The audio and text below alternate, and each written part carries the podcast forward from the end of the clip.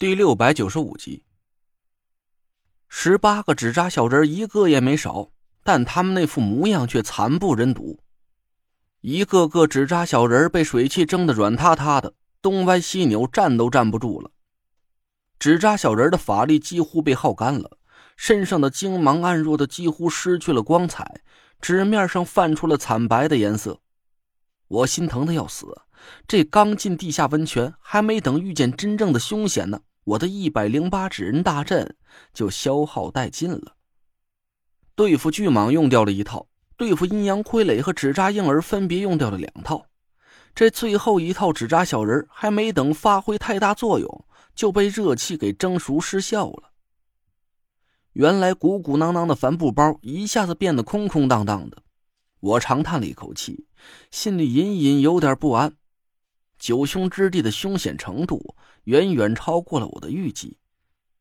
我深吸了一口气，看向了唐果儿，说：“有没有预感到什么危险？”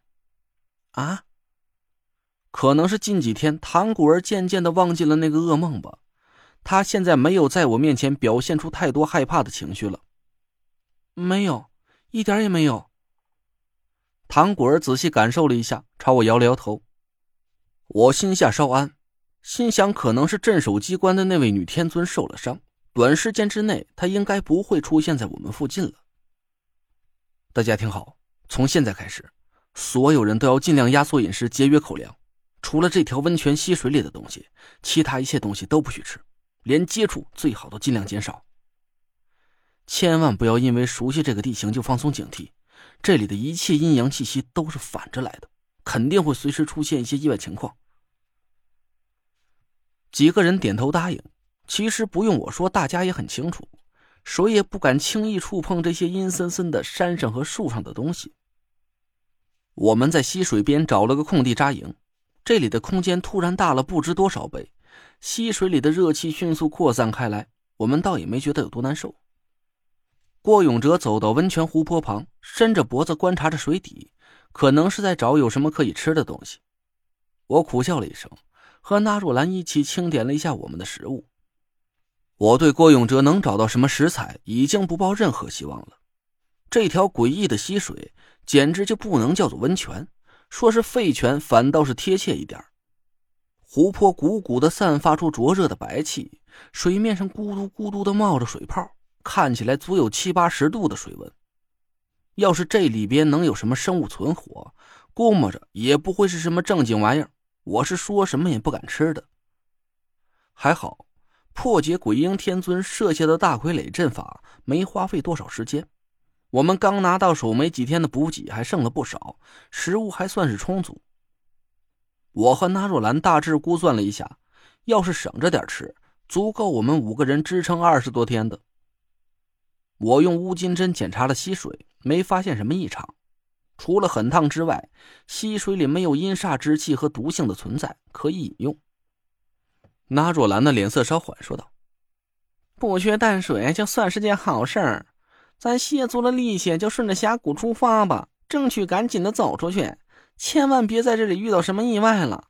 等到了断粮，可就抓瞎了。”我点点头说：“嗯，你通知大家赶紧休息一下，咱一个。”嗯，四个小时以后出发。四个小时？纳若兰奇怪的看着我说：“你是不是受伤了？怎么要休息那么久？”我摇摇头说道：“我没事儿，就是纸扎小人都用完了，我得趁着这里有原材料赶紧做点。哎，对了，你别告诉糖果跟郭子，也别告诉慧文了。”纳若兰愣了一下，我敷衍了一句说：“嗨呀。”我不是怕给大家造成紧张情绪吗？你就别说出去就行了。哎，我说你到底休不休息？不累的话，帮我砍树去。那若兰朝我翻了翻白眼儿，她也没再多问，回身招呼大家抓紧时间恢复体力。他问郭永哲要了狗腿子，我们俩打着手电筒，慢慢的溜达到一片树林边上，皱着眉头看着那一棵棵阴气森森的树木。其实除了没有阳光之外，我们眼前所看到的一切还都算是正常。泥土石块潮湿阴冷，树木高直挺拔，树叶也在手电筒的光束下反射出幽暗的绿色，就和黑夜里的树林没什么太大的区别，只是远离了溪水和湖泊，身边的一切都是阴气弥漫，让我感觉很不舒服。我也没法解释这种情况到底是怎么形成的。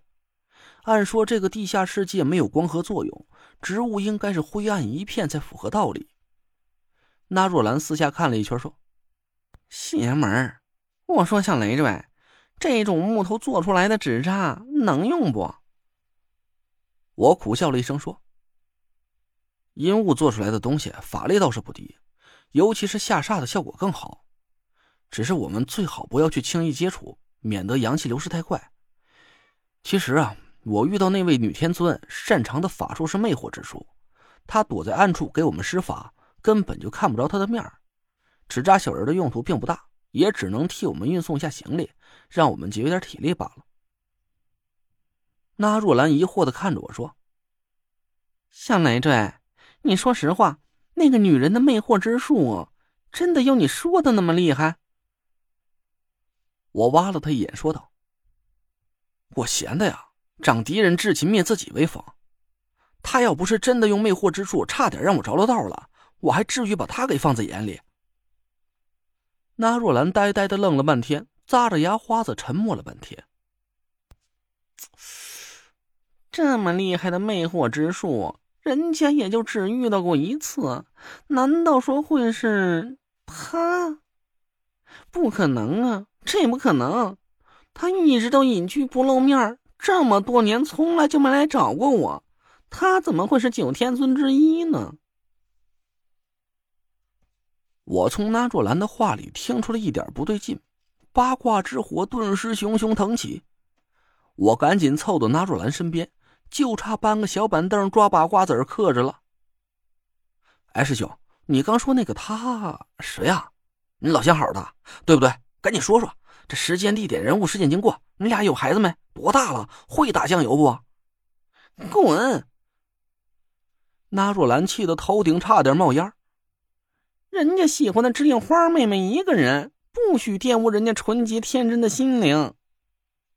我去你的！赶紧交代，这事儿你也知道有多严重，咱能多了解对手一点是一点，你别给我藏着掖着。哎呀，没有没有，你走开！那若兰抵死不认。直到我沉下了脸，她才支支吾吾的吭哧了几声。那那都是些陈芝麻烂谷子的旧事儿了。就是有一年吧，人家在黔东南的一个苗寨里遇见了一个一个姑娘。